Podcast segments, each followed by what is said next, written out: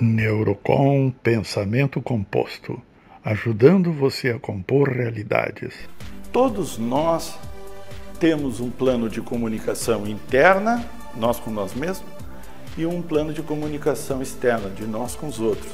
Uma organização, uma família, também tem um plano de comunicação interna e de comunicação externa. Inclusive, em linguagem organizacional, a gente usa muito cliente interno, cliente externo, lado de cá do balcão, lado de lá do balcão. São os vários planos de comunicação da realidade humana em suas várias escalas. Você vai aprender como funciona a sua comunicação interna como pessoa ou como grupo e como funciona a comunicação do outro, da outra pessoa ou do outro grupo.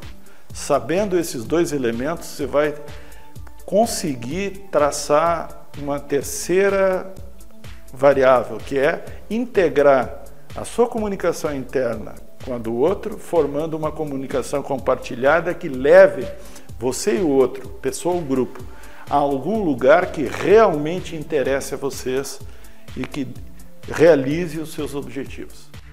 Agende uma demonstração através do nosso formulário de contato. Até breve!